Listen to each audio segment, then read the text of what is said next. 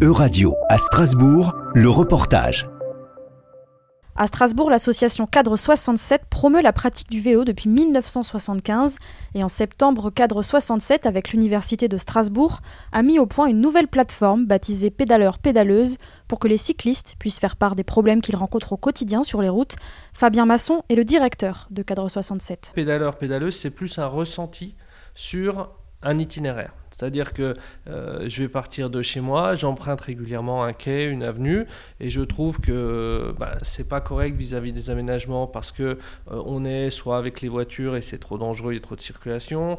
Il y a les flux qui se croisent entre les usagers. Il y a un endroit avec euh, trop de piétons et du coup, ça serait mieux que la piste cyclable soit en face plutôt que là où elle est actuellement. Donc c'est plus un souci de ressenti de la part des usagers, mais il n'y a pas de traitement direct Strasbourg est la première ville cyclable de France, elle est la cinquième européenne, derrière Copenhague, Amsterdam, Utrecht et Anvers. Et pour qu'elle garde cette position, il faut continuer d'améliorer les aménagements cyclables, mais surtout résoudre les problèmes de cohabitation entre les différents modes de transport. Si on prend l'accidentologie cycliste, elle est quand même très très faible, tout en sachant aussi que sur le, mandat actuel, il y a quand même eu une enveloppe de plus de 100 millions qui a été posée pour le vélo. Donc il y a des coins qui sont en train d'être revus, refaits.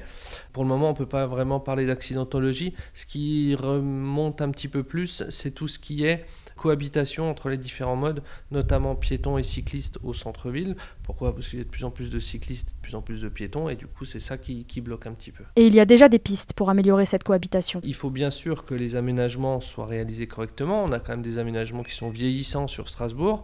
Euh, donc on a par exemple des largeurs de pistes cyclables qui sont plus adéquates pour accueillir autant de cyclistes, donc il faut les élargir. Et pour les élargir, de toute façon, on n'a plus le choix parce qu'on a les bâtiments. Donc à un moment, soit il faut reprendre la place sur le piéton et c'est pas dans l'air du temps, soit il faut reprendre la place sur la voiture et le stationnement.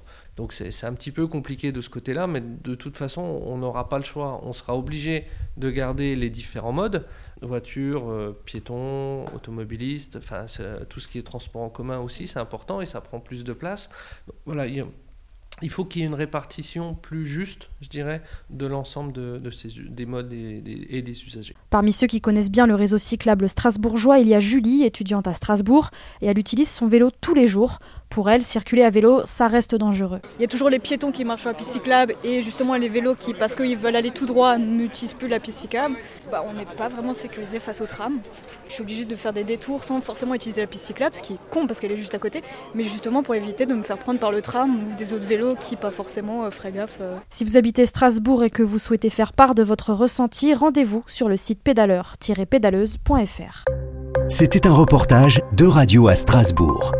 À retrouver sur euradio.fr.